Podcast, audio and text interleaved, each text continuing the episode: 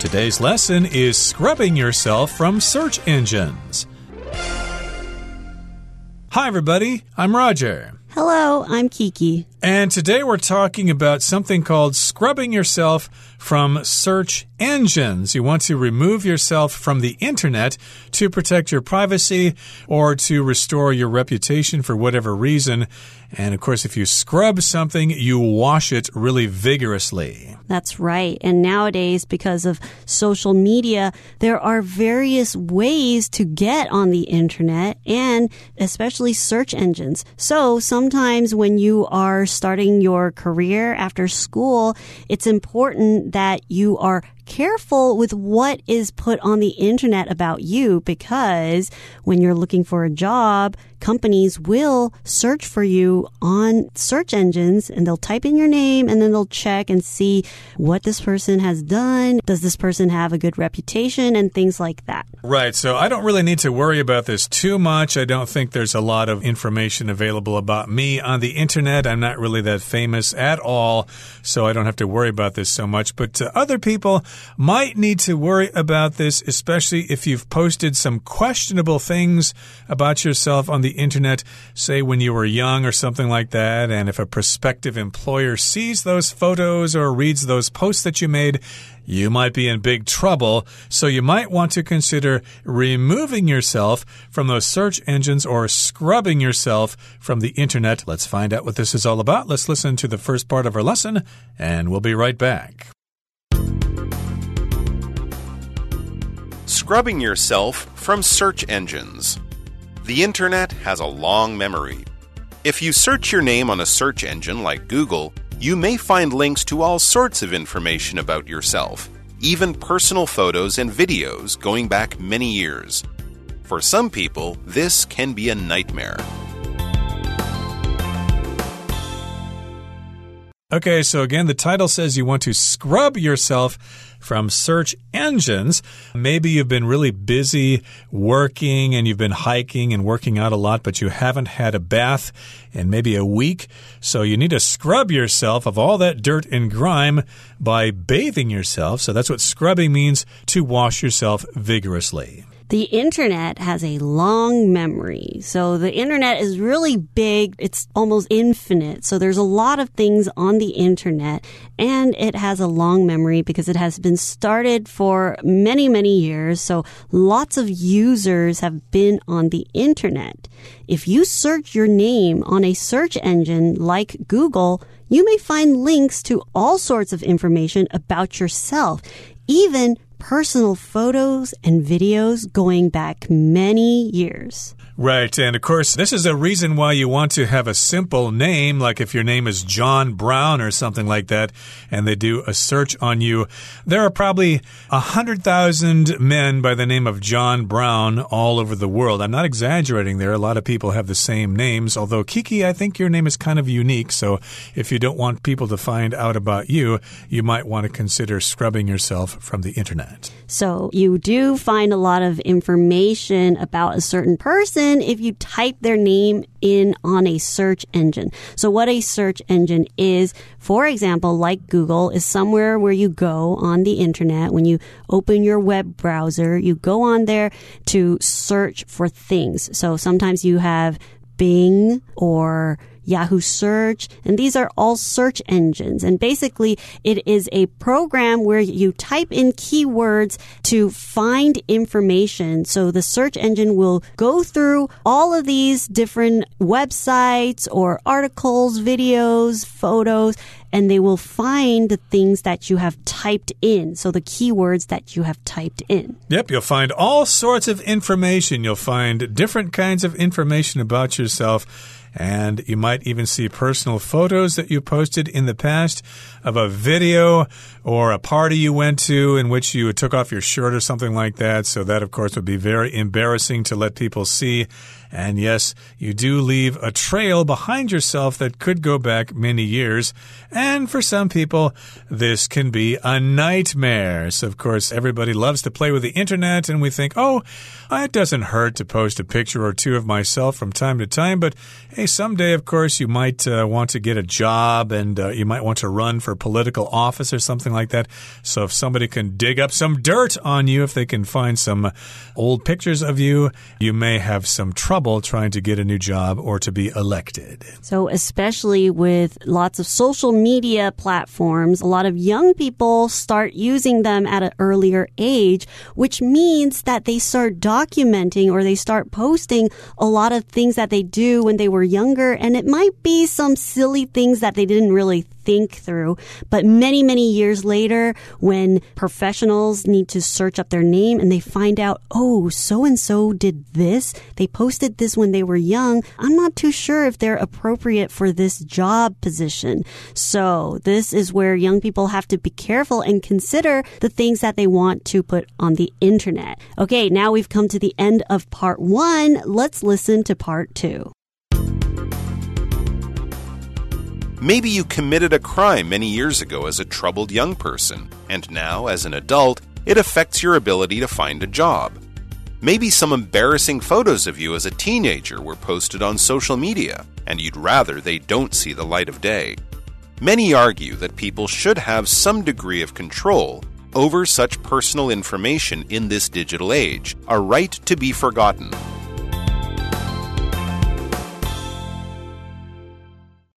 大家好，第二部分首先来看动词 commit，意思为犯罪或是做错事。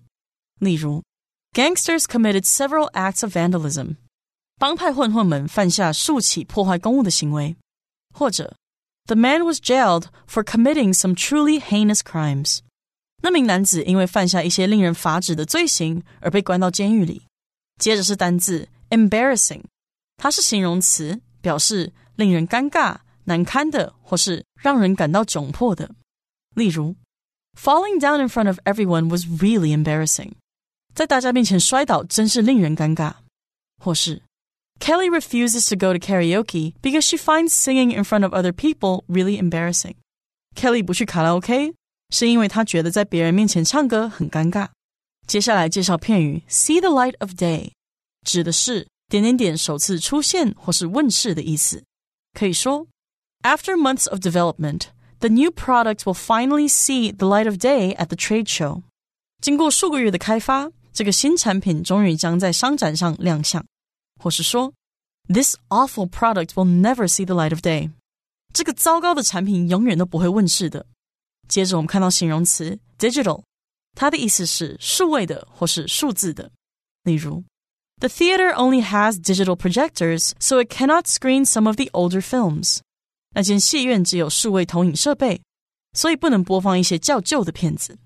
或者，The clothing store has started to focus on digital sales。那间服饰店开始把重心放在数位销售。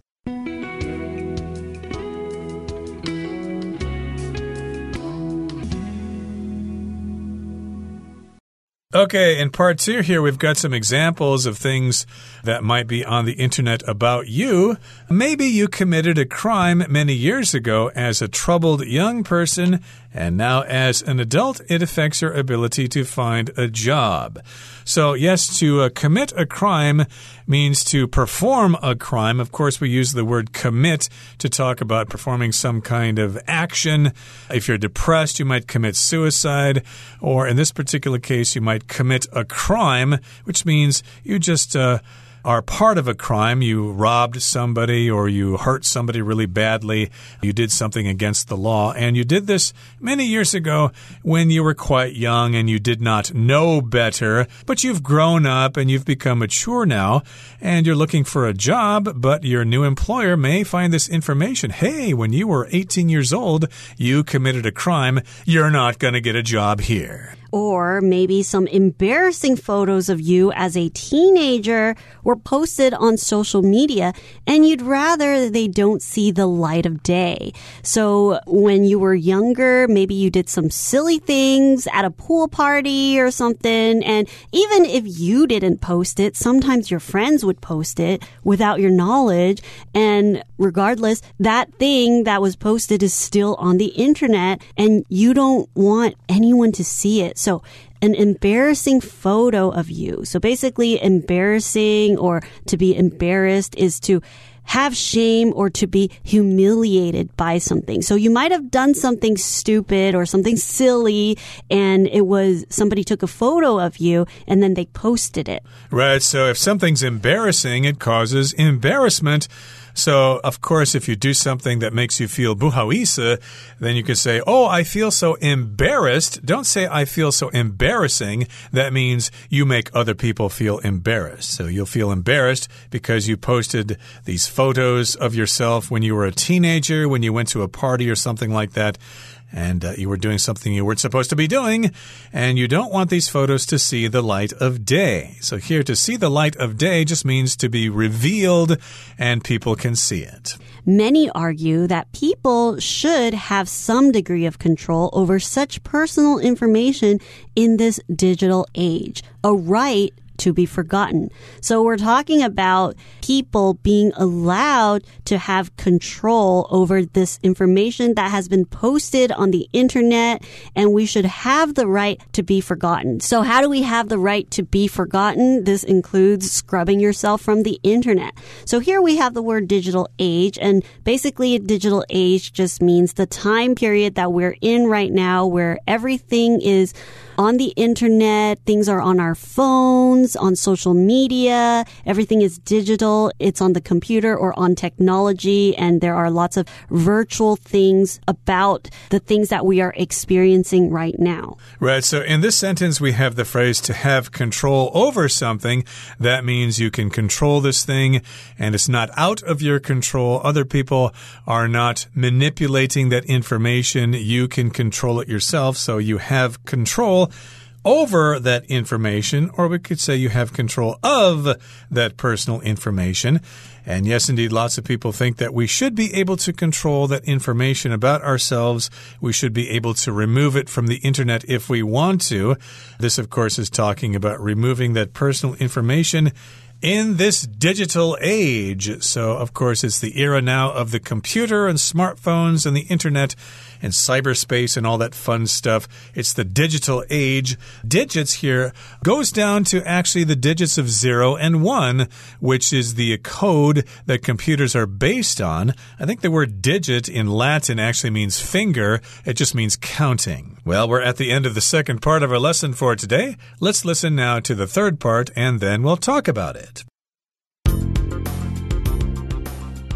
Currently, only countries in the European Union have this right written into law, although there are still certain conditions concerning what search results can be erased. To invoke the right to be forgotten on the internet, a European user simply fills out an online form with the relevant information, including the links to be removed, and submits it for approval. If approved, those links will no longer appear in search results for that person's name.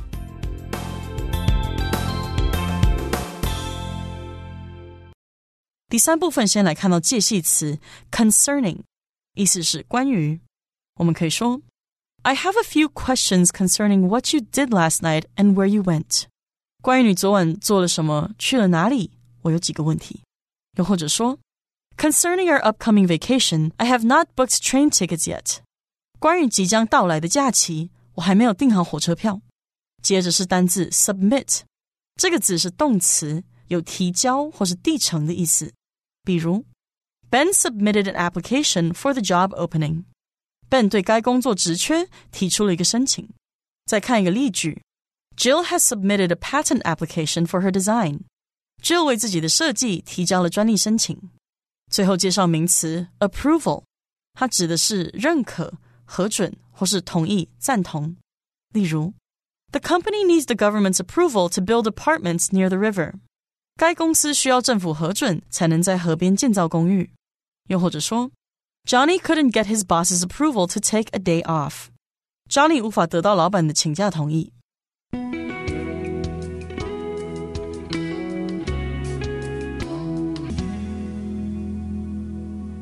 Okay, let's talk about the third part. Currently, only countries in the European Union have this right written into law although there are still certain conditions concerning what search results can be erased.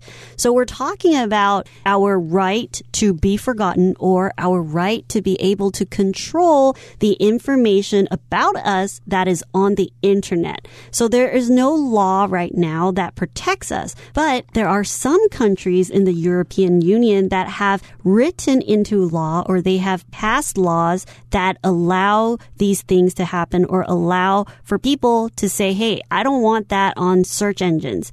But there are still certain conditions concerning what search results can be erased. So concerning means on the subject of something or in connection with something. So in this case, it is about the results in the search engines that can be erased. Exactly. So they have some conditions there. So, of course, you don't have 100% of the right to remove yourself from the internet in the European Union, but for the most part, you are legally entitled to remove any information about yourself that you see fit. But again, there are some conditions. And to invoke the right to be forgotten on the internet, a European user simply fills out an online form with the relevant information including the links to be removed, and submits it for approval. So, this is what you do if you are a member of the EU or if you live there, if you're a citizen of the countries in Europe there. To invoke the right to be forgotten on the internet, you just fill out an online form. So, here we've got the word to invoke, which means to cite it or to appeal it, to introduce it, to let people know about it. So you're going to invoke the right, you're going to use your right to be forgotten on the internet. And all you got to do is fill out an online form. Some people say fill in the form. Both are acceptable. So you fill out the form, and this form includes a part where you can include or put in the links of the websites that you want to be removed. And then you submit it for approval. So when you submit this form, it is basically to hand in or to give to somebody with authority or somebody from a certain department that will say, okay, yes, I will confirm that this form is correct and everything looks okay and they can submit and pass this application. And then if they submit this form for approval, they are trying to ask that they want these links to be removed from search engines. Right. So as you said, you want to specify the links. They could be posts on Facebook or on other kinds of social media if you know that information. Of course, there's always the danger that uh, people have downloaded that information into their computers anyway, and they might repost it again in the future, but at least in this way, you have some legal rights and you can sue those people if they try to put it on the internet to make you look bad or whatever. But again, you need to submit this various information. So again, to submit just means to allow somebody to have access to something to basically turn the application form over for approval. So approval just means they say it's okay.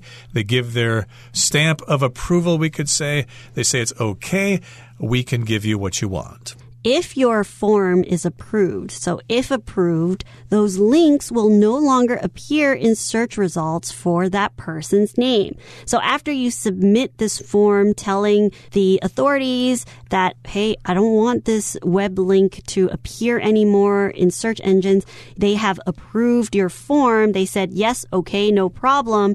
Then these website links, they will be removed or they won't appear anymore if you type in a person's name and you look it up on Google, that link won't appear anymore. So they have removed the link because it is the law. If you've asked for this link to be removed, they have to remove it if you show the proof that you don't want this on the internet. Now, of course, the best thing to do is not to let those posts get on the internet in the first place.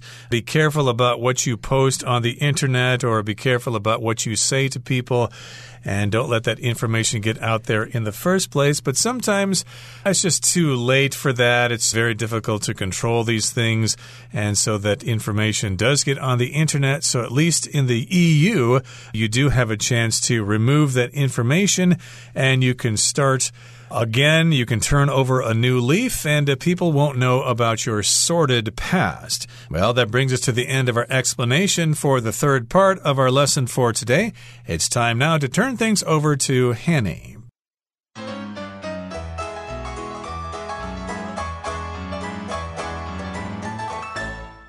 各位同学，大家好，我是 Hanny。我们来看今天的文法重点。好，课文第二部分有出现单字 commit，那么第三部分呢，还有出现单字 submit，它们有相同的字根 mit。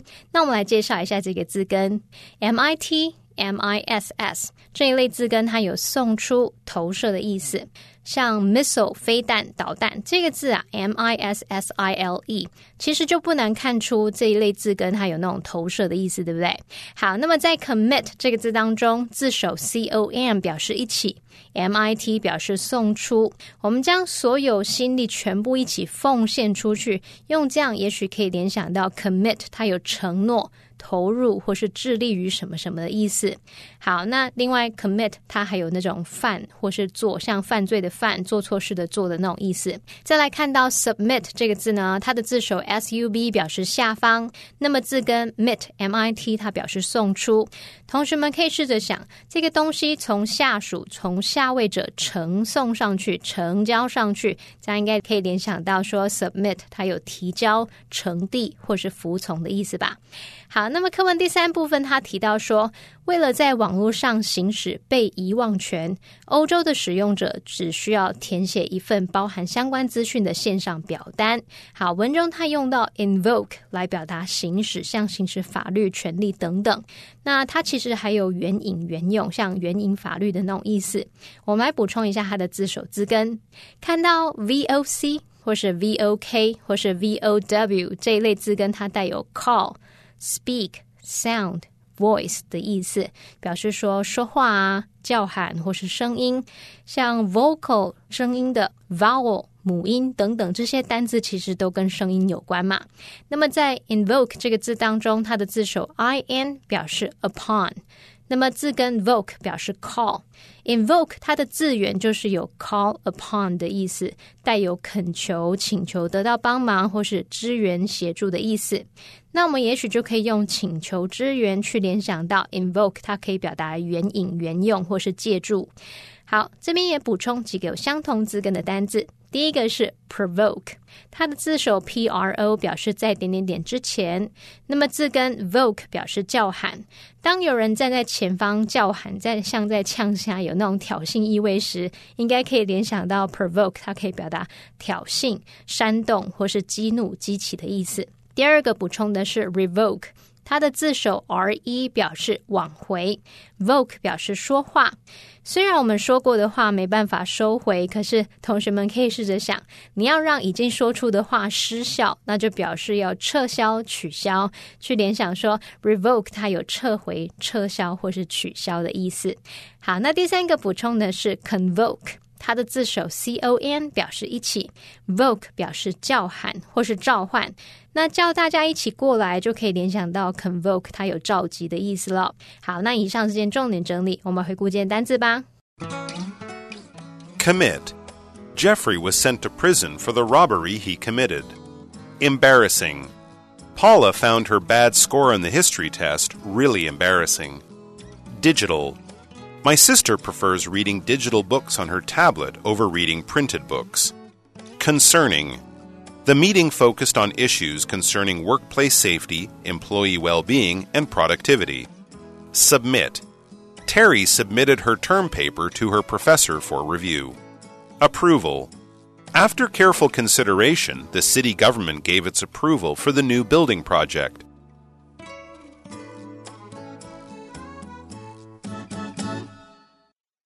Well, everyone, today's article has come to an end, and I sure hope you enjoy reading along with us. I am Kiki. I am Roger. See, you next time.